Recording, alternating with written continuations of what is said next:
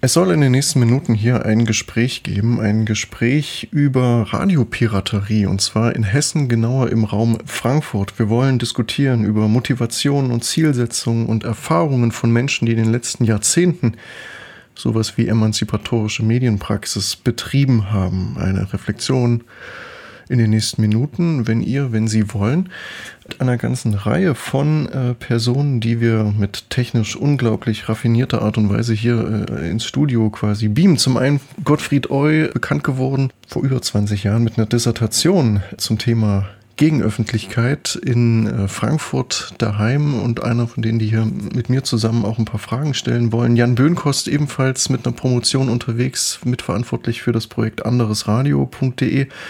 Ebenfalls mit dabei Andreas Fanizadeh. Heute bekannt in der Redaktion der Taz, äh, Kulturredakteur, Ende der 80er Jahre in Frankfurt, aktiv am Besetzen von Räumen der Universität und da, ja, mit schlechten Wortspiel würde man sagen, radioaktiv, zensurfreies Radio da als Überschrift. Und außerdem begrüßen wir noch Heide Platen und Alec von Fersen, die Ende der 70er, Anfang der 80er Jahre in Frankfurt die ein oder andere Radioaktivität gezeitigt haben. Ich begrüße alle in dieser Runde. Hallo. Hallo. Hallo. Und würde den Anfang wagen mit einer Frage an Jan, der sich mit einer Dissertation äh, beschäftigt zum Thema freie Radios in den 70er und 80er Jahren. Wir haben schon einige Gespräche geführt in einer Veranstaltungsreihe. Da war die erste Frage sehr oft, Jan, gib doch mal so eine Art kurze Einführung. Worüber reden wir denn, wenn wir in den 70ern, in den 80ern in der BRD unterwegs sind und schauen auf freies Radio? Naja, wir reden über politisch motivierte Piratensender. Das ist die Zeit, in der überhaupt erst der Begriff freies Radio auch entstanden ist oder sich gebildet hat für äh, nicht Musikpiraterie, die es ja vorher gab, sondern eben Politpiraten. Die sind entstanden im Umfeld der neuen sozialen Bewegungen in dieser Zeit, in den 70ern, 80ern, also viel aus der Anti-Atom-Bewegung, aus der Hausbesetzerinnen-Bewegung heraus, waren eigentlich motiviert davon, Gegenöffentlichkeit zu schaffen, weil sich viele der Bewegungen und Aktivistinnen damals äh, ausgeschlossen gefühlt hatten oder die Wahrnehmung hatten, mit ihren Inhalten, mit ihren Forderungen und Positionen eigentlich in der großen Öffentlichkeit nicht durchzudringen, nicht vorzukommen. Und dieses große linke Projekt Gegenöffentlichkeit, äh, das damals seine Hochphase hatte, war der Versuch, über eigene Medien wahrnehmbar zu werden im gesellschaftlichen Diskurs. Und Teil davon war eben auch die Idee, so etwas wie freies Radio zu machen, was das dann genau ist. Äh, darüber reden wir ja noch. Das sind in, so im Laufe der 80er äh, an die 100 illegale Initiativen entstanden, die politisches Radio machen wollten. Es kursierten Bauanleitungen. Es gab Vorbilder im In- und Ausland, äh, nach denen man sich da richten wollte oder denen man nacheifern wollte. Das waren zuerst alles lokale Initiativen, weil freies Radio immer Lokalradio sein sollte. Später, nach ein paar Jahren, entstand aber auch eine bundesweite Vernetzung, die sich äh, dann schließlich den Namen Assoziation freier Radios gab und darüber diskutierte, wie kann man eigentlich die äh, ersten Erfahrungen verarbeiten und Perspektiven entwickeln. Da ging es viel um die Frage, soll man illegal bleiben oder will man lieber dafür kämpfen, dass man freies Radio auch legal machen kann. Das war die Zeit in den 80ern, in denen äh, das öffentlich-rechtliche Rundfunkmonopol auch fiel. Das heißt also, in der die Privatisierung des Rundfunksystems stattgefunden hat. Kommerzieller Rundfunk wurde gesetzlich geregelt und in diesem großen äh, rundfunkpolitischen Umbruch sind dann auch die freien Radios aktiv gewesen und haben um eigene Frequenzen gekämpft. Und wie das konkret aussah, wollen wir in Frankfurt im Rhein-Main-Gebiet äh, jetzt so ein bisschen durchexerzieren. Ähm, Alec und Heide, ihr wart beide äh, schon auch mit Alternativzeitschriften ganz gut beschäftigt, habt äh, unter anderem euch beteiligt, mitgewirkt am Informationsdienst äh, zur Verbreitung unterbliebener Nachrichten. Wie seid ihr denn und warum vor allem denn dann auf die Idee gekommen, Radio zu machen? Also was war vielleicht eure Motivation? Man muss sich damals äh, vorstellen, da war die Tagesschau abends, das war so eine Art bundesrepublikanisches Hochamt. Das war die Nachrichtensendung, die alle gehört haben. Und in der ist die Welt, in der wir gelebt haben, also die Alternativbewegungen, die Bürgerinitiativen einfach nicht vorgekommen. Oder bestenfalls als die Troublemaker, über die man dann spricht. Das hat unserem Selbstverständnis mächtig entgegengestanden. Von daher war der Gedanke, da was eigenes zu machen, relativ nah. Die ersten Fantasien, also ich war damals 18, 19, waren, dass wir Stauradio machen. Das heißt, ich stehe mit einem als Ghetto-Blaster getarnten Sender äh, neben dem üblichen Stau in Frankfurt und äh, spiele dann eine Kassette ab, in der dann sozusagen die Wahrheit verkündet wird. Das waren so die ersten, ja, etwas pubertären Ideen dazu, wie man das so machen könnte. Und dann hatten wir mit der Technik doch ein bisschen zu tun, bis es dann tatsächlich auch funktioniert hat.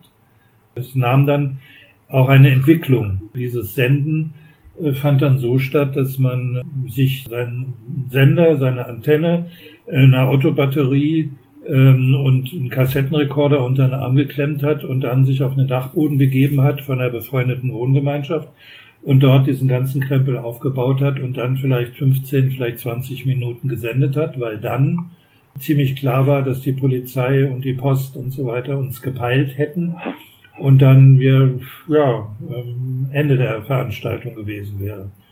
Ich rede von der Zeit früher 80er Jahre. Es war noch nicht das Hüttendorf und, äh, und die Startbahn-Auseinandersetzung. Äh, da waren dann die Sender im Hüttendorf, war ja stückweise befreites Gebiet. Da konnte man also senden. Also ich rede jetzt über die Zeit, wo man wirklich äh, in der Illegalität eine Sendung abgesetzt hat die man vorher in den Alternativzeitungen oder durch Bepperlis an den Straßenlaternen bekannt gegeben hat. Schon eine sehr eingeschränkte Form der Öffentlichkeitsarbeit. Also frei war in diesem Radio nicht viel, außer dass wir halt eben unsere Kassetten schieben konnten. Die Techniker und die Redakteure, das waren dann teilweise auch große Gruppen. Um das so ein bisschen aus Sicherheitsgründen aufzuteilen, wurde dann ein, ja, ich sage jetzt mal in Anführungsstrichen, ein legaler Arm gebildet, die haben dann in Cafés gesessen und haben dann Kassetten angenommen oder über Sendungen diskutiert oder über Medien. Diese Kassetten sind dann auf verschlungenen Wegen zu uns geraten, die wir die Techniker waren, die das Ding dann auf dem Dachboden gemacht haben. Das System war sehr umständlich, war natürlich überhaupt nicht geeignet, ein lebendiges Radio zu machen, so wie man sich das jetzt vorstellen würde. Und es war auch anfällig. Also meine letzte Sendung, die ich gemacht habe, die war durch einen Vertrauensbruch. War mir klar, ich mache da nicht mehr mit, weil es hatte uns jemand eine Kassette unterschoben, die nicht abgesprochen war. Was war da drauf? Naja, es war zu der Zeit, gab es viele Angehörige von politischen Gefangenen. Die Folterfreaks, wie ich die genannt habe, die haben uns eine Kassette unterschoben, in der sie halt eben ihre bleigrauen Erklärungen zu Hungerstreik und Haftbedingungen gemacht haben. Nicht, dass ich jetzt die Haftbedingungen toll gefunden hätte oder dem Hungerstreik in den Arm gefallen wäre. Nur die Form war dermaßen unelegant und unschön, dass ich keine Lust mehr hatte, da weiterzumachen. Also da wurde richtig ein Vertrauensbruch begangen, dass eine Kassette mhm. weitergegeben wurde, die nicht sozusagen von der redaktionellen Gruppe autorisiert war. Nochmal einen Schritt zurück. Ich habe mir jetzt in Vorbereitung der Sendung nochmal, bin nochmal ins Bücherregal gegangen und habe mir unter anderem den Band, was Sie schon immer über freie Radios wissen wollten, äh, rausgesucht von 81 vom Freundeskreis Freier Radios Münster. Ich glaube, Alec, du hast da auch mitgewirkt. Äh, und da ist, äh, sind ja einige Radioinitiativen bundesweit, also in der alten BRD, vorgestellt. Für Frankfurt tauchte ein Radio Schlappmaul auf. Da scheint es sich oder hat es sich ja wohl um einen fiktiven Radiosender gehandelt, der äh, in äh, einer Zeitschrift äh, 1978 aufgetaucht ist, nämlich in der Autonomie.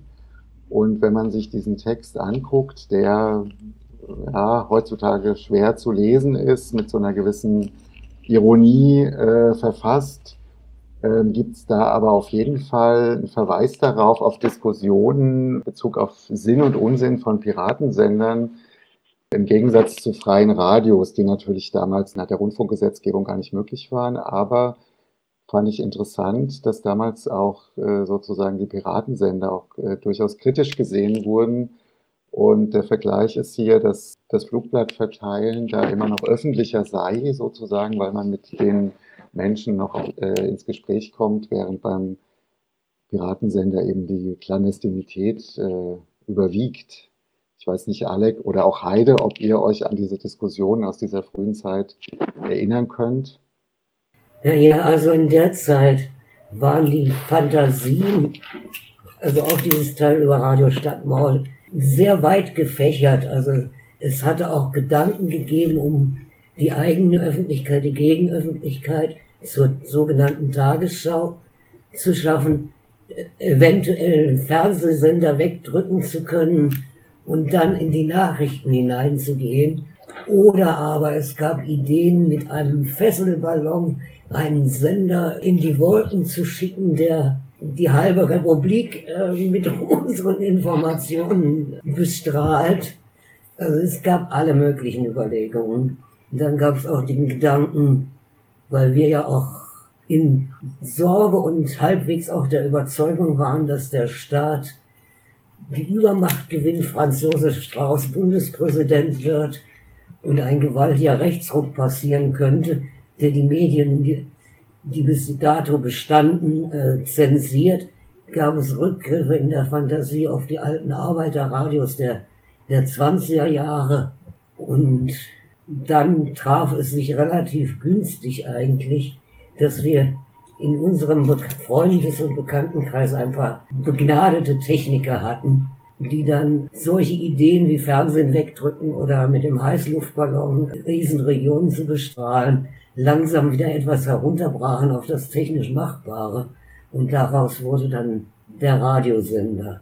Unter Piratensendern haben wir damals was anderes verstanden. Also da gab es in der Nordsee vor England gab es einen Musiksender, aber im Grunde waren die auch kommerziell, also damals schon Privatradios und nicht politisch. Und dann gab es aber andere Radios, wie in Italien Radio Alice. Das wunderschöne Buch äh, Alice ist der Teufel, was mich auch sehr angeregt hat, damit zu machen. Also ich war Journalistin und habe im Idee, dem Informationsdienst zur Verbreitung unterbliebener Nachrichten mitgearbeitet und hatte also schon Vorstellungen von Gegenöffentlichkeit und fand das eigentlich mit dem Radio ganz prima. Um sich mit der Zeit noch ein bisschen wieder vertraut zu machen, äh, wir reden von Hessen.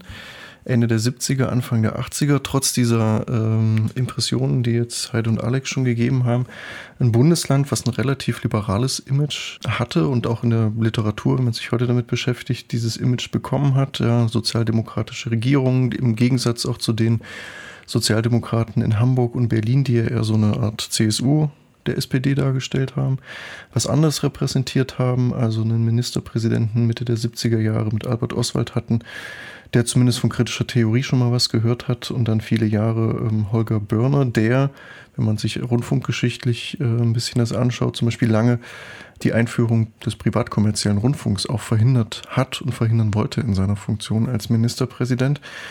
Wir haben uns, Jan und ich, äh, unter anderem auch mit den Akten der Gegenseite relativ viel beschäftigt. Da ist dann äh, zum Beispiel bei einem Bericht des BKA äh, die Rede von im Jahr 83, äh, dass es allein in Frankfurt einen Sender Radio Isnogut, Radio Luftikus und auch Radio Stadtbahn West gegeben habe.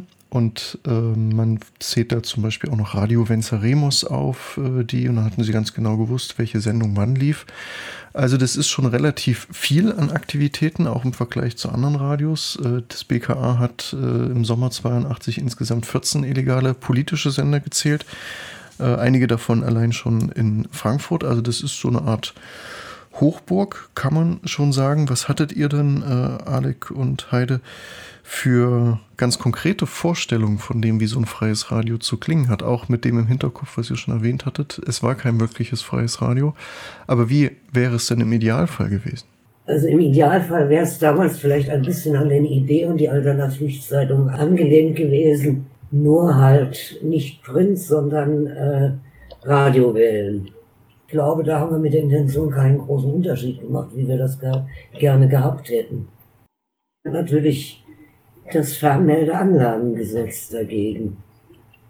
Also das erzwang eine bestimmte Form, ähm, die eigentlich nicht dem entsprach, was wir wollten. Zu der Zeit gab es auch alle möglichen Medienkonzepte und Ideen. Also so zum Beispiel ein Medienkonzept war, dem Hörer soll die Sendung äh, im Halse stecken bleiben oder in Ohren stecken bleiben. Man will die Hörgewohnheiten äh, verändern. Und das waren Ideen, die zur, zur gleichen Zeit in ähnlichen Köpfen auch rumspukten. Also die Professionalität, dass man weiß, was man tut, wenn man sich von Mikrofon setzt und einen Musikregler hat, äh, die musste man sich in der Zeit noch drauf schaffen. Und ich glaube, viele von uns sind da nicht sehr weit, weit gekommen und es waren oft vertonte Flugblätter.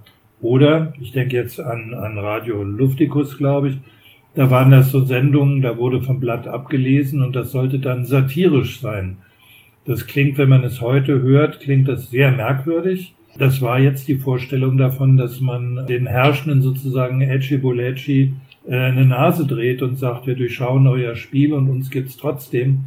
Es war entfernt davon, ernsthaft in einem Studio zu sitzen und sagen wir mal, eine Diskussion zu organisieren, die funktioniert. Diesen Reifegrad hatte es zu der Zeit nicht und das hatte auch mit den technischen Bedingungen zu tun. Es gab ja Leute, die mitdiskutiert haben, die auch im hessischen Rundfunk gearbeitet haben, also durchaus wussten, was Professionalität ist. Nur konnte die nicht Platz nehmen in diesen Kassettenwesen, was wir da aufgezogen haben. Wir können mal ganz kurz reinhören in so ein Beispiel von Radio Luftikus, weil du es gerade schon angesprochen hast.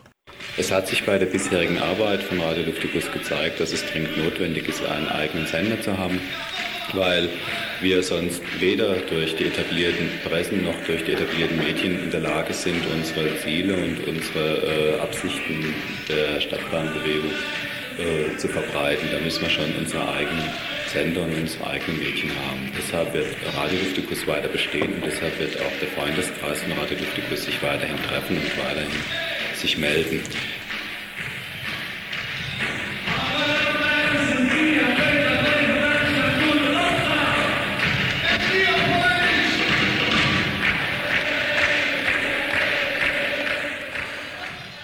Ganz eng verbunden, Radio Luftikus, mit der Bewegung gegen die äh, Stadtbahn West. Äh, Heide und Alec, vielleicht könnt ihr das noch ein bisschen einordnen, weil das ja auch zeitlich ein bisschen schon später äh, stattgefunden hat. Wer hat sich da, warum dem Medium Radio wieder angenommen? Das Stadtbahnradio hatte auch die Funktion, Leute zu informieren über Demonstrationen, über Demonstrationszüge, wo ist gesperrt, wo steht die Polizei, wer prügelt da gerade auf wen ein. Das hatte eigentlich das Stadtbahnradio mehr einen augenblicksaktuellen Informationscharakter. Indie Media hat mich dann bei äh, Bologna zum Beispiel daran erinnert, wo Informationen ganz schnell bei der eigenen Klientel weiter verbreitet wurden. Ist nun gut, hat er versucht zu informieren über Hintergrundgeschehen oder politische Zusammenhänge auch ein bisschen zu unterhalten. Das sind, waren eigentlich zwei verschiedene Ansätze. Manchmal gab es da natürlich auch personelle Überschneidungen. Ich finde das gerade ganz spannend, äh, Heide, dass du so diesen Unterschied aufmachst zwischen den verschiedenen Radiopraktiken, die es dann gab, oder sagen wir mal Radioexperimenten, ähm, die es da gab, und gleichzeitig eigentlich sagst, naja, personell war das manchmal durchaus identisch oder ähm, überlagerte sich weil auch mein Eindruck jetzt äh, in der Retrospektive ist, dass diese unterschiedlichen Ideen, was eigentlich ein äh, politischer Piratensender oder was ein freies Radio sein könnte, äh, nie so in, in Reihenform existierten, ne, sondern immer ganz unterschiedliche Dinge halt ausprobiert wurden. Und Luftikus, vielleicht können wir das nochmal ein bisschen stark machen oder vielleicht könnt ihr dann nochmal aus eurer Erfahrung auch was zu sagen. Luftikus war ein Aktionsradio von der Idee her. Das habt ihr gerade so angedeutet. Und weil Alex auch schon die Gegenseite äh, zitiert hat, ne? ähm, diese Aktionsradios, äh, das waren die, äh, wo, wo freies Radio damals dann stark gewesen ist, äh, politische Funktion hatte und wo auch die Polizei oder bis hinauf zum BKA und zum Verfassungsschutz Angst davor bekommen haben, vor diesen Möglichkeiten mit dem Radio als ein äh, Echtzeitmedium große Massenaktionen oder auch Kampagnen zu koordinieren. Ja, und das sind äh, so wie ich das überblicke, ja häufig Momente, wenn, äh, wenn, wenn, dann diese illegalen äh, Politpiraten äh, Aktionsradio gemacht haben, dann waren das häufig ihre Highlights und äh, da haben sie besonders viel Feedback zu bekommen. Und äh, das hat dann später auch diese Debatte mit beeinflusst, als es um Legalisierung ging, wo letztendlich, finde ich, die, die klugen Köpfe damals gesagt haben, es gibt immer Dinge, die legal möglich sind, bei denen wir die Illegalität gar nicht erzwingen müssen. Ähm, aber es gibt eben auch Dinge, die wir legal nicht machen können. Und dazu gehörte eben das Radio Teil von politischen Massenaktionen äh, sein sollte. Vielleicht nochmal an euch, was für Erfahrungen ihr in dieser Hinsicht gemacht habt und ob ihr das so äh, ähnlich einordnet, dass das eigentlich die, die Stärke dieser illegalen Radios damals war. Beide Ansätze waren natürlich verboten vom Fernlager an. Wie heißt das verdammte Ding jetzt? Fernmeldeanlagengesetz. Verboten war alles. Wir sind illegal über die Dachböden oder auf Türme oder auf Mittelgebirgserhebungen im Umland von Frankfurt umzusenden. Bei Radio Luftikus und Stadtbahnradio war es anders. Da war der Sender in Hüttendorf hoch oben auf einem Baum, schwerst zu erreichen, mit einer Strickleiter. Und da war Polizei und Post bekannt, wo die waren. Nur dafür hätte man ins Hüttendorf einringen müssen und auf diesen hohen Baum irgendwie kommen können müssen. Wenn wir also ständig unterwegs waren, weil wir ständig gesucht und angepeilt wurden. Das heißt, die Verfolgung, die passierte, die war bei uns viel größer und alles viel umständlicher. Das Hüttendorf, obwohl es möglicherweise für gefährlicher gehalten wurde, war ein sicherer Standort und die saßen da oben und haben gesendet. Was immer ihnen in den Kopf kam oder was ihnen gerade zugeliefert wurde an Informationen, die wichtig waren für Demos oder sonstige Aktionen. Das war schon ein enormer Unterschied. Das Startbahnradio war im Grunde effektiver, weil es einen größeren Nutzen hat, ganz konkret. Während wir, ich sag mal in Anführungsstrichen, ein Orchideenradio gemacht hat, haben das viel umständlicher war und viel stärker, und seltsamerweise viel stärker verfolgt wurde. Das war jetzt ein zeitlicher Sprung, aber äh, das Thema, finde ich, passt gut zusammen äh, mit dem zensurfreien Radio, äh, Andreas, an dem du ja Ende der 80er dann beteiligt warst. Da ging es ja auch darum, sozusagen eine Bewegung zu unterstützen, eine große Streikbewegung an der Uni und auch einen Ort des Senders zu wählen, der in gewisser Weise geschützt, in Anführungsstrichen, war in einem besetzten Gebäude. Vielleicht kannst du da noch ein paar Erfahrungen mit einbringen. Das ist natürlich äh, ein ganz anderer Zeitabschnitt. Also, ja, klar, ähm, das also natürlich. Das Ende, Ende der 80er, wenn ich, wenn ich Alec und, und Heide höre, da ist das Radio fester Bestandteil einer, einer linken Bewegung, einer normalisierenden Kommunikationsstrategie, auf die Sie ja dargestellt haben vielleicht auch ähm, mit anderen Hoffnungen noch behaftet. Also in Frankfurt muss man ja schon sagen, also ich komme ja irgendwann in den 80ern zum Studieren nach Frankfurt, zweite Hälfte.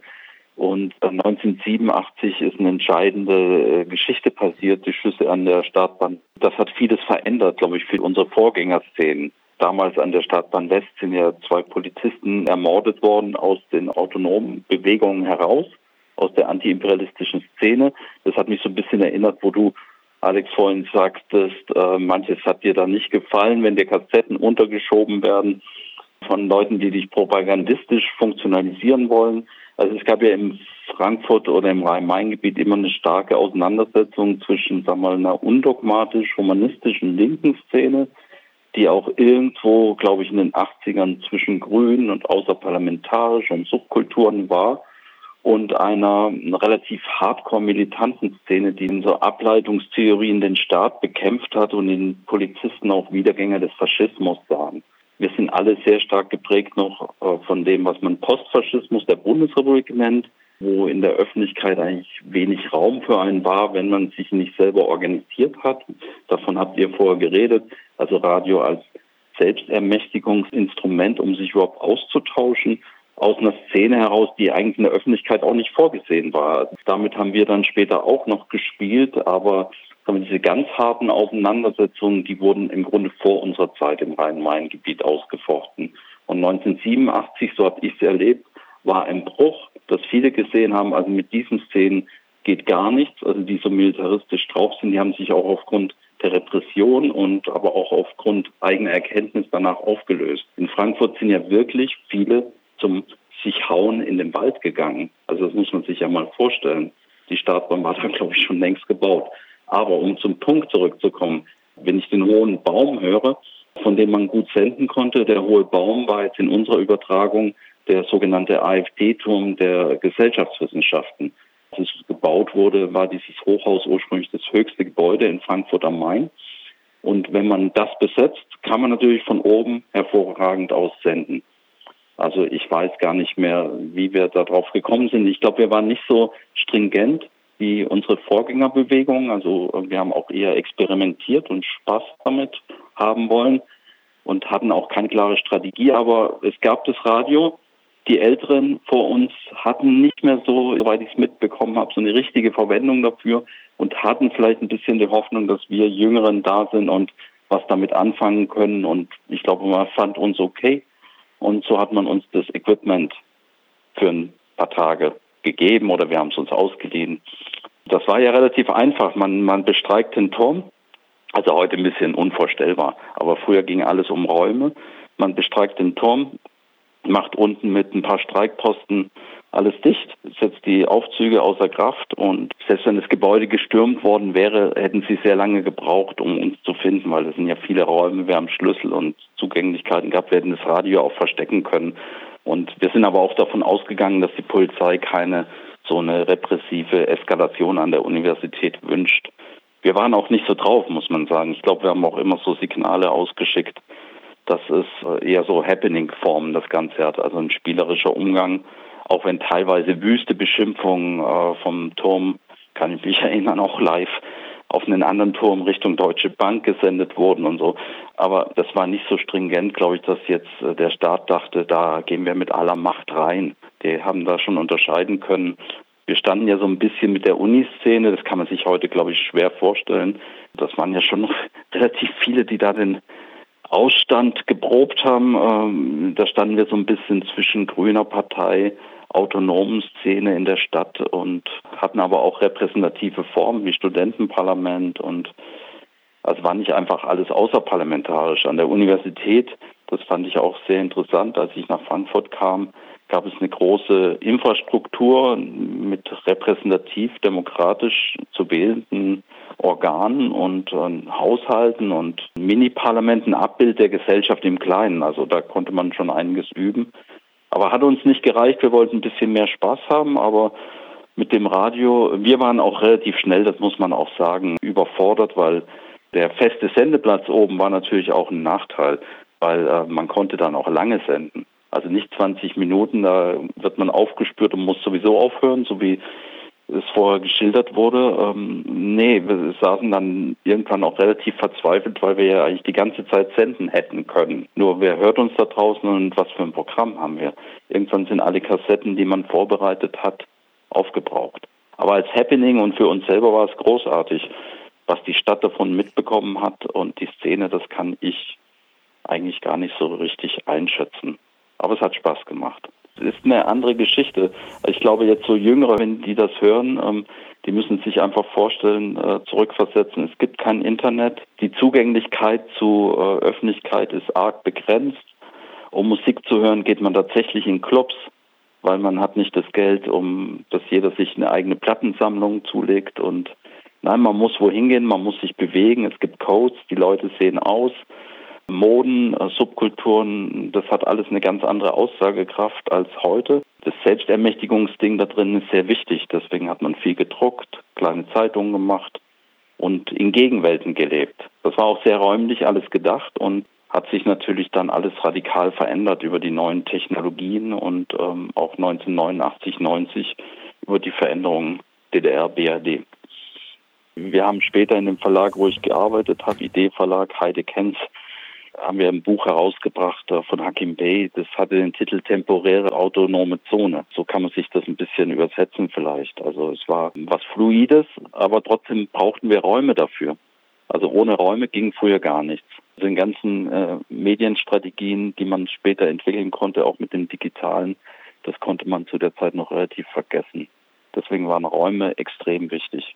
Wir sind im Jahr 1988, 89. Das Ganze ist nicht nur in Frankfurt äh, passiert, sondern ist ein westdeutsch bundesweites Phänomen gewesen. Unimut-Streik ist, glaube ich, irgendwann mal da so als Überschrift äh, hinzugekommen. Also eine Serie von Besetzungen, Institute, Unigebäude werden besetzt. Du hast dieses Moment angesprochen, fand ich sehr spannend gerade, äh, von, oh Gott, was senden wir jetzt eigentlich? Wir haben ja die Möglichkeit. Eine Antwort war vielleicht dann äh, zum Beispiel das zu senden, was in Berlin auch passiert ist. Auch dort gab es äh, so eine Art illegale Radiopraxis. Wir hören mal, wie das so klang, zensurfreies Radio. Und vor allem zu Beginn erstmal Berliner Aktivitäten ausstrahlten. In der FU Berlin sind also seit Montag 25 von 26 Fachbereichen besetzt und bestreikt. Das heißt ganz konkret, der Unibetrieb ist lahmgelegt. Nacht für Nacht schlafen 1000 Studenten in der Uni, diskutieren, machen Arbeitsgruppen, drucken die Streikzeitung. 24 Stunden am Tag sind die Drucker dabei, kommen kaum noch nach. So viel Arbeit haben die es finden Diskussionen statt. Es ist eine unheimlich irre Stimmung in der Uni. Wir hoffen also, dass ihr mit eurem Streik, der uns so viel Mut gemacht hat, nicht aufhört, sondern weitermacht. Denn in Berlin geht das Ganze erst richtig los. Wir sind auch dabei, autonome Seminare zu organisieren. Zum Teil laufen die uns Seminare schon. In Hamburg geht es auch los. In Mannheim waren gestern 5000 Studenten auf der Straße. In Mainz ist heute eine Vollversammlung. In Freiburg morgen. Wir haben die Chance zu einer uniweiten Bewegung. Wenn ihr jetzt aussteigt mit eurem Streik, dann sehe ich die Gefahr, dass diese bundesweite Bewegung gar nicht erst zustande kommt. Am 14. oder am 13. Dezember sind bundesweite Aktionen geplant. Wenigstens bis dahin müsst ihr noch weiter streiken. Denn die Forderungen, die wir haben, sind nicht utopisch, sie sind durchsetzbar. In Paris waren vor zwei Jahren eine Million Studenten auf der Straße. Die Regierung hat alle Gesetze, die sie vorher verfasst hat, um die Mitbestimmung der Studenten abzubauen, zurückgenommen. Das ist hier in der BRD auch möglich. Leute, streikt weiter. Also eben hat uns die Nachricht aus Berlin erreicht, dass inzwischen 33 Institute besetzt seien, der Streik sich weiter ausweitet, inzwischen auf die Technische Universität auch, äh, dass da die technischen Fachbereiche Architekten, Informatiker und auch Sozialpsychologen in Ausstand getreten sind. Weiter streiken in Berlin die Fachhochschule für Wirtschaft und die Fachhochschule für Sozialpädagogik. Dennoch denke ich, ist die Situation natürlich in Berlin nicht vergleichbar mit der in Frankfurt und die Durchhalteparolen werden uns wahrscheinlich hier im Moment nicht viel weiterhelfen. Kleiner Seitenhieb also nach äh, Berlin. Ein Auszug aus dem, was das zensurfreies Radio 1988, 89 in Frankfurt gesendet hat. Andreas, Andreas Fanizadeh damals mit äh, involviert. Andreas, wie wirkt es heute auf dich? Ich glaube, ich habe meine Stimme da gerade erkannt. Die Zielsetzungen waren teilweise sehr unklar. Die allgemeine Zeitstimmung war natürlich so, also wenn man die Frankfurter Universität sieht, sogenannte Massenuniversität, also die glorreichen Zeiten in einer Stadt wie Frankfurt waren ja längst vorbei. Also im Gegensatz zu früher, zu den 70ern und 60ern, die da studiert haben, das waren ja äh, die künftigen Eliten und die künftigen Eliten sind in den Ausstand getreten. Das war 68 und haben vieles erreicht und durchgesetzt. Aber jetzt kamen wir, die Massen, und äh, den man ja auch schon, also Boomer-Generation, den man ja auch schon in den Schulen oft gesagt hat, wenn man nicht hochwohlgeboren war, dass äh, eigentlich äh, wir nicht vorgesehen sind, also weder für äh, das Abitur noch für größere Laufbahnen. Also einerseits schon selbstbewusst renitent und ich glaube auch mit einem gewissen Klassencharakter äh, oder auch einem Verständnis von Klasse äh, äh agierende äh, Leute in unserem Alter, aber wir waren ein bisschen nihilistisch. Also wir haben nicht so klare Zielsetzungen gehabt. Also wir wollten nicht als Einzelne, glaube ich, so hervortreten und ähm, es war eigentlich relativ unklar, wohin es geht. Also man war unzufrieden, logisch. Äh, ähm, das war sehr repressiv, das bundesrepublikanische Klima. Man darf nicht vergessen, man war noch in der Ära Kohl. Es war sehr klassistisch. Ich habe mich auch nicht so als totaler Student definiert. Ich wollte kein Doktor werden, wollten wir nicht. Also von der sozialen Zusammensetzung. Es gab kaum Professorinnen. Ich kann mich erinnern, Heidi Schlückmann im Fachbereich Film- und Fernsehwissenschaften. Es gab Frau Bomenschen und dann noch ein paar, aber es gab keine Lehrenden, keine Frauen. waren alles Männer und ähm, auch, auch äh, aus der linken Szene und äh, Leute mit einem Einwanderungshintergrund oder sowas habe ich eigentlich so gut wie gar keine an der Universität getroffen. Und dann war Frankfurt schon sehr stark auch geprägt vom Misstrauen dieser autonomen Szenen gegenüber der Universität, weil wir angeblich ja noch Möglichkeiten hätten, wohin zu kommen, wo sie nicht hinkommen können in der Gesellschaft, was aber ähm, für die meisten aus meiner Generation ja sowieso ein Trugschluss war. Wer brauchte hunderte von Germanistikstudenten? Es gab überhaupt keine berufliche Perspektive. Also es war aber auch umgekehrt auch nicht darauf ausgerichtet. Also so Leute wie ich haben eher darauf studiert, um sich zu bilden, aber nicht unbedingt um in dieses äh, System oder Bildungssystem so reinzukommen. Also man wollte eigentlich so ein bisschen äh, sich Techniken, Theorien, Frankfurter Schule, Marxismus, westlicher Marxismus, vieles aneignen, aber wusste eigentlich nicht genau wofür. Und im Zuge dessen hat man auch einen Riesenapparat an Publikationen gehabt und da auch Radio mal ausprobiert, aber wusste eigentlich nicht genau wohin. Die Streiks, wo hätten sie hinführen sollen? Man war doch schon politisch woanders. Die Grünen, glaube ich, waren doch relativ interessant, auch wenn wir es nicht zugegeben haben. Und wenn ich 89, 90 gekommen wäre, wo ein Teil meiner Generation komplett rausgeschleudert wurde, ich glaube, dann wären ziemlich viele in die Institutionen noch reingegangen. So aber nicht, weil einfach ähm, die bedrohliche Lage, also was heute ja ziemlich ignoriert wird, die aufgrund ähm, der rassistischen Welle und äh, der autoritären Kohlregierung damals und dem Nationalismus über uns schwappte, ähm, das hat dann eigentlich alles besetzt ab 89, 90. Also wir haben auch ein bisschen mit Distanz auf dieses Studententum geguckt. Also zumindest die Gruppierung, die linke Liste, der ich angehört hatte, wir wollten auf keinen Fall elitäre Studenten sein und irgendwelche Sondersachen für uns fordern. Wir waren immer sehr daran interessiert, dass man in Frankfurt mit der subkulturellen Bewegung, der autonomen, dem humanistischen Flügel der autonomen Bewegung zusammenarbeitet und das auch bundesweit. Und 89, 90, das waren ganz andere Fragestellungen. Wir haben mit dem Studentenrat in Leipzig viel zu tun gehabt und geschaut, was man machen kann. Also gibt es einen dritten Weg? Kommt man aus dieser nationalistischen Falle raus? Wir haben radikale Linke, äh, solche Sachen dann in Frankfurt auch noch versucht zu gestalten und zu gründen. Das ist ähm, nicht zu isolieren auf studentische Fragen. Also nicht das, was, glaube ich, jetzt unsere Gruppierung ausgemacht hat. Vielleicht einzeln, es gibt große Unterschiede, klar. Aber die meisten haben sich doch auf so einer Suche nach einer ähm, vertiefenden Demokratie gesehen und äh, da drin die Universität und die Bildung und die Gedanken und da drin auch den westlichen Marxismus. Also es gab immer noch die Ideen eines dritten Wegs, das muss ich sagen. Ich habe nicht so dran geglaubt, aber die Älteren um uns herum sicher. Eine Radiostrategie oder Publikationsstrategie kann man ja nicht unabhängig von diesen politischen Vorstellungen diskutieren weil ähm, Medien sind ein Werkzeug dafür. Und das andere, es gab auch einen Generationenbruch in, in, in Frankfurt. Ähm, also ähm, die ältere Generation war die Spontis, von denen wir auch viel gelernt haben und mit denen wir auch einen guten Austausch teilweise hatten, auch mit den verschiedenen Fraktionen, aber die waren natürlich kulturell übermächtig und die Formen haben auch genervt. Also es gab ja im Grunde keine richtige Punk-Szene in Frankfurt und wir haben dann mit den Hamburgern zusammengearbeitet, mit den Goldenen Zitronen und mit den Labels und auch teilweise mit Köln, den Specs-Kreisen. Und das spiegelt sich dann auch in der Musikauswahl wieder. Also wenn man auch über solche Sachen redet, das kann man sich ja, klar, Radio, äh, ich glaube in Frankfurt gab es den Ball ist rund, den hat Klaus Walter gemacht und sonst gab es nicht so viel, wo anderes Musik auftauchte. Man ist an die Orte gegangen, dann die Batsch Cup oder Cookies und so weiter. Das spielte alles eine Riesenrolle. Aber ich meine, der ganze kulturelle Aspekt, äh, wie wollen wir leben und wie drückt sich das über einen Sound aus und über Moden, Kleidung und so, das spielt halt auch eine Riesenrolle. Die kann man jetzt nur so grammatikalisch wahrscheinlich nur sehr verkürzt wiedergeben. Aber das, man muss diese Zeit sehen, also Ende der 80er, ein sehr repressives Jahrzehnt in meiner Erinnerung, ähm, sehr verhärtete Fronten und 89, 90 hat ja die Kohl-Regierung einfach nochmal diesen Postfaschismus nochmal bis 98 verlängert, bis zur ersten rot-grünen Regierung. Mein ganzes Leben, äh, Jugend war Helmut Kohl.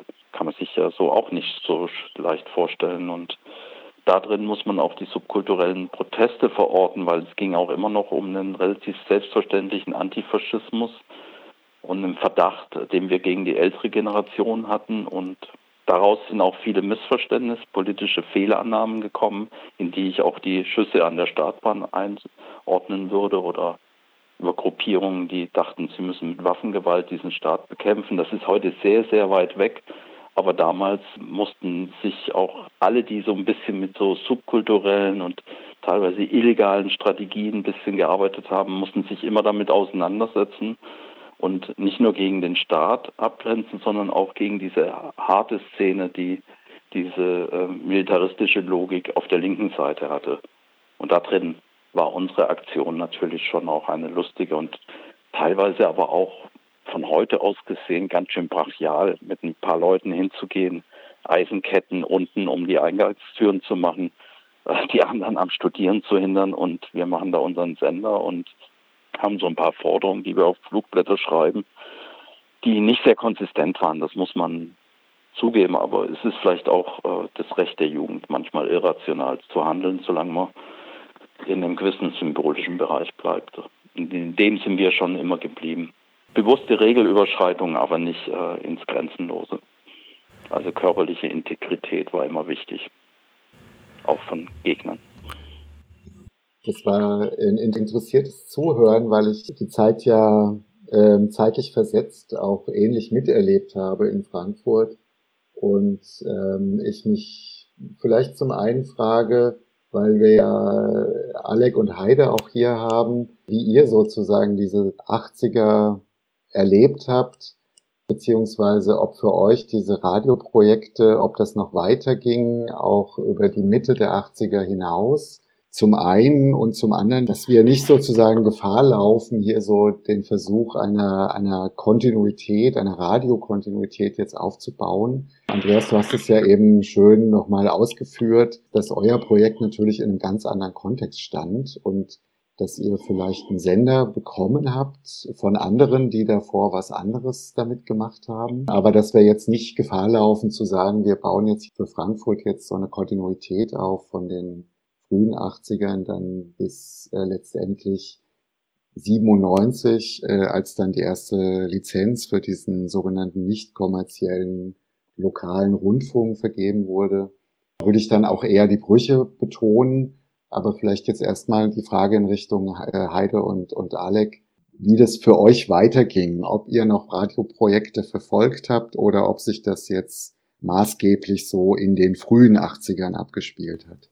Es hatte sich insofern verändert, dass dieses Hit-and-Run-Radio machen einfach völlig klar war, dass es Unsinn ist, also dass es so nicht weitergeht. Manche Sender wurden in Schrank gestellt, andere wurden weitergegeben an andere Gruppen. In der Autonomie stand ja eine Bauanleitung, daraus wurde dann ein, ein Bastelkasten, äh, Arbeitstitel Volkssender. Würde ich heute auch nicht mehr wählen, aber war damals so eine Idee, wurde dann über den guten Buchhandel, wie wir das formuliert haben, wurden dann halt eben äh, kleine Sender verteilt. Und äh, wir haben alle 100 sind wir losgeworden. Ich weiß nicht, wie viel tatsächlich zusammengelötet worden sind, aber schon durchaus. Das ist ja dann auch in dem Radiobuch aus äh, Münster ist das ja dann auch erschienen, diese Bauanleitung oder eine Modifikation davon. Aber die Akteure wurden älter. Die Szene hat sich verändert. Es gab die selbstverwalteten Betriebe und plötzlich wurden alle Schreiner und, und, und haben äh, in selbstverwalteten Betrieben gehockt. Und dann gab es halt eben die Leute, die journalistisch gearbeitet haben und die haben was ganz anderes gemacht. Ich war mehr so auf der Handwerkerfraktion, ich bin dann da so raus, habe dann mal ab und zu noch Sachen sozusagen technisch beraten, aber war, war da weg. Heide war zum Beispiel äh, in diesen Diskussionskreisen, die dann letztendlich mit der Medienagentur zu Ergebnissen führt. Und da bin ich auch noch relativ zufrieden mit unserer Generation, jedenfalls derjenigen, in der ich mich bewegt habe, dass wir auch sehr bewusst entschieden haben, alles hat seine Zeit und manches ändert sich. Wir haben den Idee als Printmedium der betroffenen Berichterstattung sehr bewusst geschlossen, weil wir gesagt haben, diese Form der Berichterstattung hat sich überlebt, die will kein Mensch mehr. Sie hat ein großes Stück auch ihre Daseinsberechtigung verloren einfach weil auch die sogenannten bürgerlichen Medien eben mit der Generation, aus der ich komme, selber dann in diesen Medien waren und es auf einmal auch da die Linke, die außerparlamentarische Opposition, auf einmal auch vorkamen oder auch die Betroffenen. Eines meiner Schlüsselerlebnisse war im Stern der Bericht über Christiane F., der Fixerin vom Bahnhof Zoo in Berlin, die auf einmal über ihr Leben berichten konnte. Und der sogenannte O-Ton und das Betroffenenbefragen und all dies hat Eingang in die Medien bundesweit gefunden. Also es brauchte uns schlicht und einfach nicht mehr. Und das Radio hatte sich einfach zur ungefähr gleichen Zeit überlebt, weil es war abzusehen, dass es sich nicht weiterentwickeln kann, so wie es war. Außerdem hatten sich die Grünen gegründet und die Taz. Naja, aber die Grünen waren wichtiger als die Taz an den Punkten, wenn es um Radio ging. Ihr habt vorhin mal gesagt, Hessen, gefragt, Hessen war doch so ein fortschrittliches Land. Ja, es war fest in SPD-Hand und alles, was links von der SPD war, kam nicht vor. Auch das hat uns motiviert damals zur Gegenöffentlichkeit. Fortschritt hin oder her. Herr Börner hat gegen die Grünen dann doch am liebsten die Dachleiter geschwungen. Und dann gab es, als die Grünen dann in den Landtag kamen, dann gab es die Lieblingskinder. Und dazu gehörte auch der Streit um Bürgermedien, die, wie es dann hieß. Und dann waren die Grünen dafür, äh, freie Radios zu legalisieren. Und die SPD hat dann das andere Lieblingskind, die wollte offene Kanäle, das heißt Fernsehsender.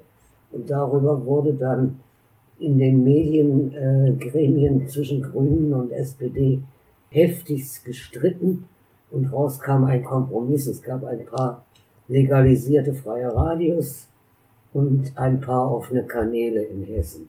Und so haben wir das bis heute. Also es gibt die Überlebenden der freien Radios, das ist in Frankfurt Radio X. Und es gibt den offenen Kanal, den Fernsehsender als Zielkind der SPD und damit leben wir bis heute. Das sind also die Überbleibsel unseres damaligen politischen Engagements.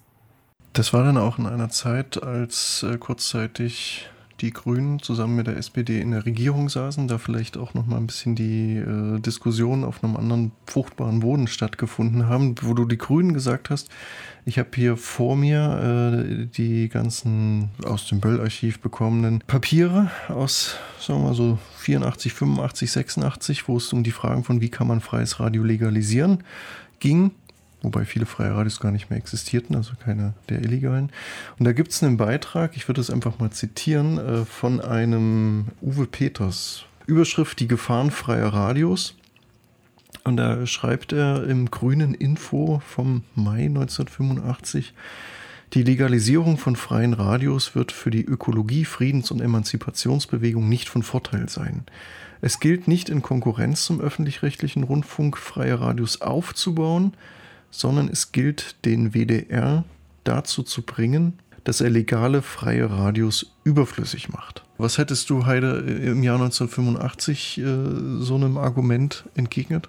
Da hätte ich gesagt, eher friert die Hölle ein. Die Medien, die in Hessen fortschrittlich waren, wie die Frankfurter Rundschau oder der Hessische Rundfunk, der von der CDU als Rotfunk beschimpft wurde, das waren klar und eindeutig SPD-Positionen, die da in der Meinungsbildung vertreten wurden. Und ich habe immer gesagt, wenn die HR-Reporter und die FR-Reporterinnen und Reporter mal objektiv über eine Demonstration berichten, dann war es sehr äh, persönlich, weil sie dann selber gerade mal einen Knüppel von der Polizei über den Kopf gekriegt haben. Dann wurde ihre Berichterstattung immer ein bisschen linker als die Position der SPD, die ja nun Regierungspartei war. Ja, Ganz privat wollte ich nochmal einen schönen Gruß an Andreas ausrichten, in vielleicht Erinnerung an den AfE-Turm. Hi, ich stehe wieder in deiner Wohnung.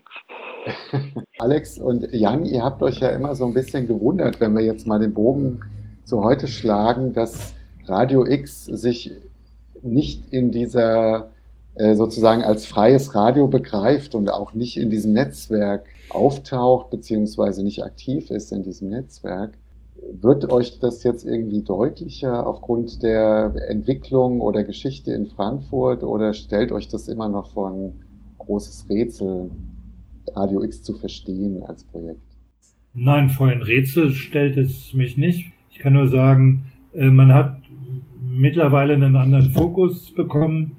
Äh, ich bin lange nicht mehr unterwegs auf dem Thema äh, freie Radios und freie Presse. Schätze sie natürlich und, und, und lese alles Mögliche. Und Radio X konsumiere ich als ein angenehmes Medium, was mitunter auch sehr lustige und bizarre Sendungen produziert. Aber ich höre es relativ selten. Ich bin später dann mal in Kanada gewesen, habe das Coop Radio kennengelernt in, in Vancouver. Das ist so eine Form, die, wie ich mir das so vorstelle, dass es äh, ähm, eine Perspektive hat. Aber äh, das ist nicht so sozusagen äh, der Sturm auf die Bastille, sondern äh, das, was wir damals vorhatten, war, dass wir irgendwie einen Zwischenruf machen wollten. Ich bin mittlerweile aus dem Alter der Zwischenrufe raus und äh, versuche andere Dinge zu machen oder das, was ich für wirksam und sinnvoll halte. Und da wäre das jetzt nicht unbedingt ein freies Radio, wobei, naja, es juckt einen natürlich auch schon manchmal. Also wie kriegt man relevante Diskussionen in den öffentlichen Raum? Und äh, wir haben jetzt viel geredet über, über Radio äh, unter der Illegalität. Klar ist, dass daraus nichts wird. Bestenfalls ist es ein Demoradio oder ein kurzes Statementradio aber die Möglichkeiten des Mediums können da nicht funktionieren, können ja nicht äh, ausgenutzt werden. Ähm, und von daher, okay, also klar, die Dinger sind auch nach Polen gegangen, zum Beispiel, als äh, Solidarność äh, große Streikorganisationen gemacht haben. Da sind dann auch Sender hingegangen. Und da kann ich sagen, prima. Kleines Detail am Rande. Wer hat's bezahlt? Der Vatikan hat's bezahlt. Wir waren natürlich blass, als wir das gehört haben, aber so war's halt. Das heißt, es ist ein Instrument zu seinem Zeitpunkt gewesen und der Zeitpunkt ist ein anderer. Wenn ich mir jetzt vorstelle, was könnte ein gutes Radio sein, dann frage ich mich, wo ist der Ort, wo gute Moderatoren sitzen, die Diskussionen führen. Und da komme ich jetzt mit einem Beispiel, was mir bitte manche verzeihen sollen. Also ich ähm, gucke manchmal Lanz ja, und finde es nicht schlecht, das Konzept. Über Lanz müssen wir nicht reden und auch über die Leute, die da auftauchen, nicht immer.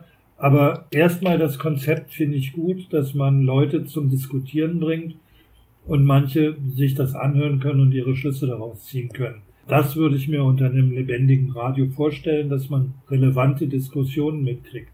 Aber wie man Diskussionen relevant macht und wie man den Raum aufspannt, ist natürlich eine spannende Frage, so alt wie der Journalismus große Frage, zu der ich was ganz anderes noch im Kopf habe. Ich hänge gedanklich äh, im Moment noch daran fest, dass Gottfried ja vorhin gesagt hat, äh, wir sollen aufpassen, dass wir da nicht so eine Kontinuität in der Frankfurter Radio- oder freien Radiogeschichte hinein äh, interpretieren. Ähm, und ich fand, Heide hat das sehr, sehr groß, sehr, sehr knapp nochmal beschrieben vor diesem Hintergrund, wie es denn zu Radio X gekommen ist. Alec und Heide haben ja beide auf ihre Art gesagt, dass das für sie vielleicht eine zeitgemäßere Form von Radio heute ist, als das, was sie damals gemacht haben, was für ihre Zeit äh, in den 80ern vielleicht passender war. Gottfried, vielleicht magst du auch nochmal aus dieser Entstehungsphase von, von Radio X ein bisschen berichten. Du warst ja, nicht so ganz weit weg. Äh, wie ich Erinnerung habe. Ne? das ist ja auch nicht alles linear verlaufen, sondern da gab es auch unterschiedliche Interessen, die zu diesem Radio dann irgendwie geführt haben. Vielleicht können wir da ganz kurz, bevor Gottfried noch äh, quasi seine Erinnerungen äh, preisgibt, äh, wie eine Person, Petra Klaus, nämlich äh, kurz zu Wort kommen lassen, die diesen Mythos Radio X äh, ein bisschen äh, uns präsentieren kann und in einem Interview mal versucht hat, die Jahre 86 bis 94 äh, kurz zusammenzufassen. Wir hatten gar nichts und haben angefangen, Pressearbeit zu machen. Erschienen dann Artikel im Pflasterstrand und dann noch ein Artikel. Von Leuten her hat sich das gegründet aus kulturell interessierten Leuten aus Frankfurt aus dem Verein 707. So haben wir dann so eine kleine Broschüre produziert und das ähm, schon mal an die große Glocke gehängt, obwohl wir nichts hatten. Da hatten wir aber schon Kontakt zu Radio Bellevue in Lyon. Wir waren sehr angetan davon, sowas machen zu können, weil wir dort das erste Mal die Musik, die wir eh gehört haben, im Radio hören konnten, ja. was wie hier nicht der, der Fall war. Auf Einladung von Radio Bellevue und äh, der Künstlergruppe Minus Delta T haben wir an einem Radioprojekt in Kassel teilgenommen während der Documenta 87.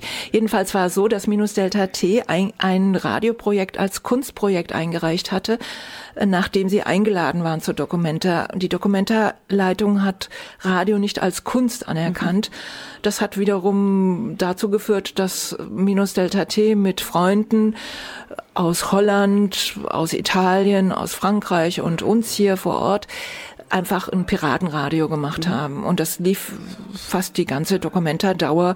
Und äh, dadurch angeregt hatten wir natürlich überlegt, das hier auch in Frankfurt machen zu wollen. Wir sind dann zum HR gegangen.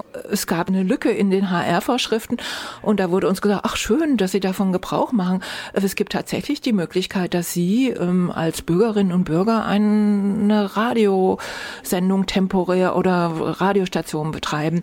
Da haben wir dann immer unter der Hoheit der, des HR das Buchmessenradio machen können, das mhm. literarische Ohr weil das hessische Privatrundfunkgesetz in Kraft trat und Radio FFH bekam den Zuschlag. Damit fiel auch diese Lücke für temporäre Sendeerlaubnisse mhm. beim HR weg. Also es ging gar nichts mehr. Und wir haben uns dann einigermaßen fit gehalten, indem wir für Radio Lora äh, produziert haben in Zürich während einer Buchmesse, dann für Radio Z, weil wir XYZ fanden wir ganz nett ja. in, in Nürnberg, aber die hatten nicht so ein Interesse an dem, was wir machten. Petra Klaus so ein bisschen über die Ursprünge und die Praxis eines, wenn man so will, äh, Nebenarms einer freien Radioinitiative in Frankfurt, auch Mitte der, 60, äh, Mitte der 80er entstanden. Äh, und wir haben es gehört, ich würde es eher als äh, Kunstradioprojekt, Dokumenta so äh, als ein Beispiel, was gefallen ist. Auch viele Kooperationen mit der Hochschule für Bildende Künste gehabt, Ende der 80er. Aber die Frage, Gottfried, ging ja an dich. Ähm, es gab ja dann Mitte der 90er äh, durchaus Bewegungen, nicht kommerzielle Lokalradios in Hessen sind auf einmal möglich, äh, können erlaubt werden und sind es äh, seit Ende der 90er Jahre auch. Ähm, wie hast du aus einer politischen Szene in Frankfurt kommt äh, die Versuche um Radio X wahrgenommen? Spannender Moment, weil ich dann auch jetzt in die Rolle des Zeitzeugen reinschlüpfe sozusagen und äh, was über die 90er äh, hier beitragen kann.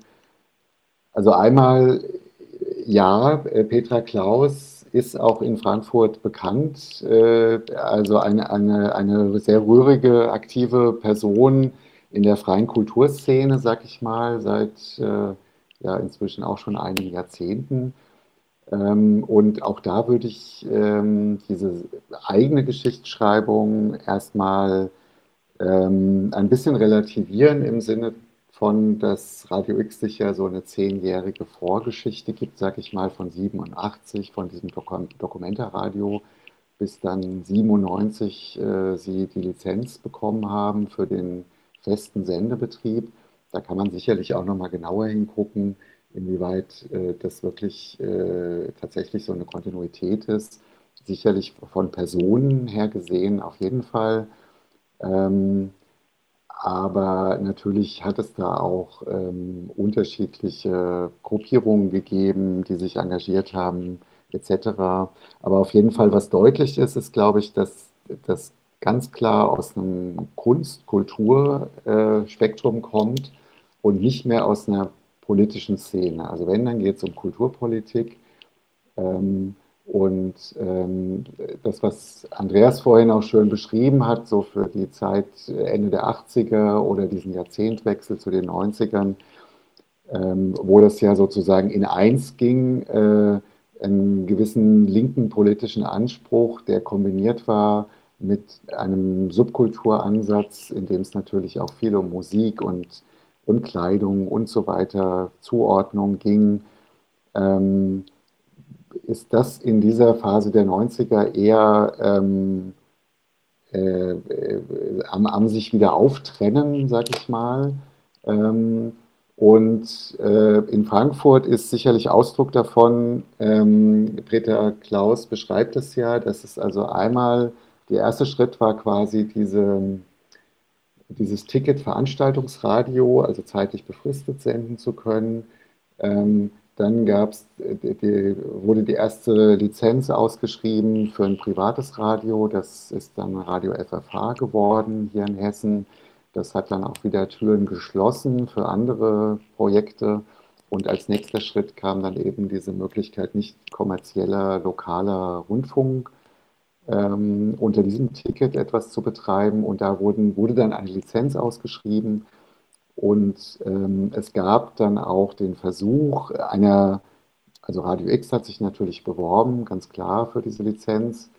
Ähm, und es gab dann zu dieser Zeit, das war so 96, 97, auch den Versuch einer Gegenbewerbung, sag ich mal, in Anführungszeichen aus der politischen Szene, aus der äh, radikalen Linken heraus, ähm, mit ähm, Radio Obscura, Radio Mesopotamia und einem dritten Projekt, einem, einem dritten feministischen Projekt, dessen Namen ich gerade nicht mehr erinnere. Ähm, das war allerdings ein Versuch, der war zum Scheitern verurteilt, weil Radio X natürlich brei wesentlich breiter aufgestellt war, wesentlich be besser vernetzt war.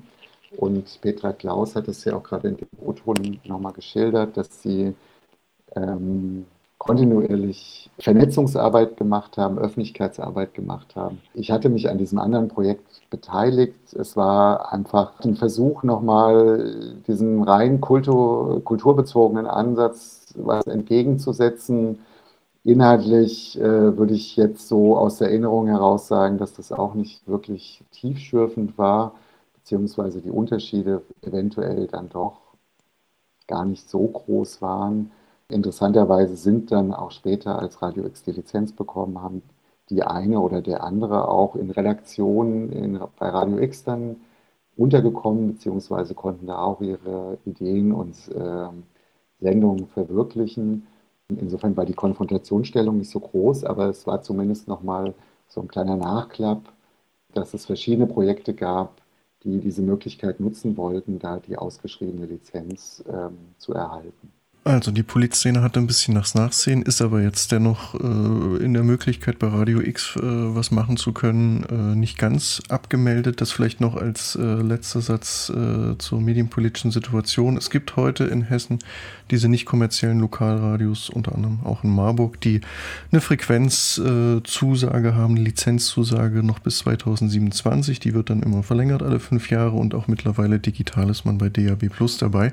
Wie viel das noch mit den Ideen der freien Radios aus den späten 70ern oder frühen 80ern zu tun hat, ist dann vielleicht nochmal eine ganz andere Frage, die man auch mit den Akteuren vor Ort vielleicht diskutieren könnte oder müsste die aber auch, das gehört auch dazu, äh, auch enorm darunter leiden. A, das, das was äh, häufig so als Ideal eines freien Radios in den 90ern, 2000ern beschrieben wird, nämlich dass Leute ehrenamtlich aktiv sind, das nicht äh, häufig auch nicht mehr zu halten ist äh, und zum anderen auch viele derer, die da ein politisches Projekt mit verbinden, einfach nicht mehr dort vor Ort sind und aktiv sind und sich das eher dann auch annähert an sowas wie einen offenen Kanal. Vielleicht das so aus einer heutigen Perspektive über den Zustand nicht kommerzieller Lokalradios. Sehr unterschiedlich, je nach lokaler Anbindung an Szenen und Akteuren, die das machen. Gibt es 35 davon in Deutschland und die sind sehr unterschiedlich aufgestellt, auch was Mediengesetzgebung angeht. Das vielleicht noch so ein bisschen als abschließender Moment ins Heute geschaut. Ich habe ja gerade äh, Alex äh, Impuls abgewirkt, dass wir gemeinsam darüber nachdenken, wie wir denn in der äh, Gegenwart relevante Diskurse organisieren können in der äh, gesellschaftlichen Öffentlichkeit. Ne? Ähm, das äh, wäre jetzt sozusagen wahrscheinlich der Ausgangspunkt für die zweite Folge unserer Sendung. Ähm, ich habe mir vorhin notiert, ich weiß gar nicht, ob es Alec oder Heide war, an irgendeinem Punkt auf jeden Fall gesagt, ja, die, diese Idee von betroffenen Berichterstattung, ähm, aus der die Alternativpresse kam, aus der die, also die historische linke Alternativpresse, muss man ja heute dazu sagen, äh, und eben auch die äh, freien Radios von ihrer Idee her. Ne? Das, diese betroffenen Berichterstattung, die hat sich eigentlich überlebt und damit hat sich für sie auch damals das eigene Radiomachen überlebt. Ne? Und ähm, die, die erste Plattitüde, die dann ja immer bei solchen Diskussionen kommt, ist, ähm, was wollt ihr überhaupt noch? Ähm, Ne, genau äh, diese Möglichkeit für Betroffene selber das Wort zu ergreifen, die haben wir heute. Stichwort Internet ist da schon fast veraltet. Da geht es um Mobilkommunikation und Social Media. Ne, heute schreien alle in die Welt. Äh, man fragt sich äh, vielleicht dann historisierend, was ist eigentlich aus dem Gefühl geworden, äh, nicht in der Öffentlichkeit vorzukommen. Das existiert nicht mehr. Wir haben ganz andere Medienkonstellationen. Ähm, auch linke Aktivistinnen äh, sind äh, oder haben ein, ein ganz anderes äh, Mediennutzungsverhalten. Vor all diesem Hintergrund die Frage zu stellen, wie organisieren wir denn relevante Diskurse, ist äh, ja entweder jetzt die offene Frage, Alex, mit der du aufhören willst, oder wir hängen noch mal anderthalb Stunden dran. Das war jetzt äh, mit einer gewissen Rhetorik formuliert. Dann lass uns doch die eineinhalb Stunden dranhängen. Nein, Scherz. Jetzt mal so, so ein bisschen reflektierend, äh, weil wir diese Sendung ja sagen wir, im Nachklang machen zur Veranstaltungsreihe äh, aus dem Projekt 100 Jahre anderes Radio. Wo wir jetzt angekommen sind, das ist ja ein Punkt, an dem wir häufig ankommen. Und wir stellen häufig diese offene Frage. Ne? Äh, manchmal in ähnlichen personellen Kreisen, manchmal immer wieder mit neuen Menschen, mit denen wir ins Gespräch kommen. Und äh, mir fällt das auf, dass es vielleicht auch äh, so, so, ein bisschen so eine Ausflucht ist, zu sagen, ja, das ist halt eine offene Frage. Und wir können jetzt leicht gleich aufhören und, und sie wieder so offen lassen. Ähm, mir, mir, fällt häufiger auf in letzter Zeit, Medienpolitik, vielleicht sogar Medientheorie von links ist kein großes Thema und die Debatten darüber bleiben oberflächlich. Das ist vielleicht so, so ein bisschen der Moment, an dem wir eben jetzt auch wieder sind. So, und äh, mich, mich wurmt das auf eine Art und äh, eigentlich müssen wir genau da weiterbohren aus meiner heutigen Perspektive als Journalist ähm, ist es doch so, ähm, dass aufgrund der Demokratisierung, äh, der Zugänglichkeit, äh, der technischen Reproduzierbarkeit, dass im Grunde jede, je, fast jeder Mensch Sender und Empfänger heute gleichzeitig sein kann, stehen wir natürlich vor der großen Herausforderung, wie wir äh, Diskurse innerhalb dieses unendlichen Gemurmels weiter ähm, kuratieren und organisieren und uns da als ähm, sagen wir, Gruppierungssichtbarkeit auch geben. Also die Einzelnen schön und gut. Ähm, ein Medienhaus wie die Taz, für das ich ja arbeite, steht natürlich vor der Herausforderung, dass du alles heute machen solltest. Also du solltest deine Podcasts machen, du solltest deine Videos machen, du musst Social Media machen, du musst ein Printprodukt machen du musst ein taz.de, also die Internetrolle machen, äh, du musst ein E-Paper machen, du musst alle möglichen Vertriebskanäle äh, befüllen. Ähm, Podcast ist ja in gewissem Sinne ein Radioersatz. Also, ähm, ähm, also da gibt es heute natürlich unendlich und sich ständig erneuern, neue ergebende Möglichkeiten, die alle irgendwie gefüllt werden müssen. Das ist eine große Herausforderung, die, die äh, ja auch ähm, sagen wir, Kreativität und Möglichkeiten und Beteiligungsmöglichkeiten freisetzt. Ähm, wir sind heutzutage, also wenn man denkt, wie, wie schwierig, was wir hier am Anfang gehört haben, ähm, äh, in die, die 20-Minuten-Sendungen mit Peilsendern geortet, heimlich hier und da. Also äh, das waren ja komplett andere Voraussetzungen als heute. Und, und ich sehe eigentlich die Möglichkeiten, ja, die große Herausforderung, vor der wir heute äh, stehen, ist jetzt nicht mehr die Zugänglichkeit, sondern die Manipulation. Äh, ähm, also die, die Kuratierung von, von Meldungen. Also das ist ja das, was jetzt auf uns noch in einem viel stärkeren Maße mit KI und ähm, ja und äh, immer neuen größeren Serverkapazitäten und ja, da kommen halt noch ganz andere Fragestellungen auf uns zu. Und in all dem hat jede Form ihre Wichtigkeit und äh, ihre Berechtigung. Also deswegen ähm, kann man natürlich jetzt wenig Prognosen über das Radio an sich abgeben. Aber zum Beispiel in der Taz, klar, gibt es äh, äh Byte FM, da gibt es dann kleine Computer, über Computer zu empfangende äh, Digitalradiosendung als Ergänzung wiederum zu unserer Musikerstattung und so. Und das ist schon ziemlich offen und teilweise auch ganz lustig, nur haben wir natürlich alle leiden wir wahrscheinlich unter dem Dauergemurmel, dass man schauen muss, wo man sich die Sachen zusammensucht. Und wir Medienarbeiter, die jetzt professionell da drin sind, leiden darunter, dass wir ähm, unter diesen Anforderungen, dass man ständig 20 äh, Sachen gleichzeitig machen sollte. Aber wir sind auch, äh, kommen vielleicht leichter selber an News heute ran. Also ich habe zum Beispiel als Auslandsjournalist Print bei der Wochenzeitung in der Schweiz gearbeitet. Da hat man Nachschlagewerke gebraucht, gedruckte Nachschlagewerke, wo ähm, ständig äh, gewechselt wurde, wenn ein Regierungswechsel in Peru war, musste der Post, äh, kam der Briefumschlag und dann hat man ein neues äh, Blatt eingeheftet, äh, wo dann drin stand, wie der aktuelle Präsident halt heißt und sein Lebenslauf. Da konnte man nachschlagen. Also so lief das früher oder äh, Thomas Ebermann hat mir noch Texte äh, diktiert am Telefon. Da musste ich sie abtippen. Also nur mal so. Ähm, also da haben wir natürlich jetzt auch dazu gewonnen, aber das Problem bleibt natürlich äh, die Überflutung und sich da drin zu behaupten und da auch nicht enteignet zu werden. Das ist ja auch das nächste Thema, ist auch ein Riesenthema. Copy, Copy-Paste, KI. Jetzt wollte ich nicht die nächsten anderthalb Stunden damit auftun, nur sagen, dass natürlich die Herausforderungen vor der heutigen äh, politischen Lage und nach dieser technischen äh, Revolution, noch digitalen Revolution, nochmal eine ganz andere sind. Aber ich bin da nicht pessimistisch, weil äh, ich höre nach wie vor auch Radio. Wie müsste denn vielleicht freies Radio sein? In Berlin, äh, alle Radioinitiativen zerstritten, die sich selbst freies Radio nennen, gibt es quasi kein freies Radio. Aber Andreas, wie müsste freies Radio aus äh, deiner Sicht sein, damit du es zum Beispiel hören würdest, nicht nur hören würdest, sondern vielleicht sogar noch ein weiteres Feld aufmachen würdest und mitgestalten würdest?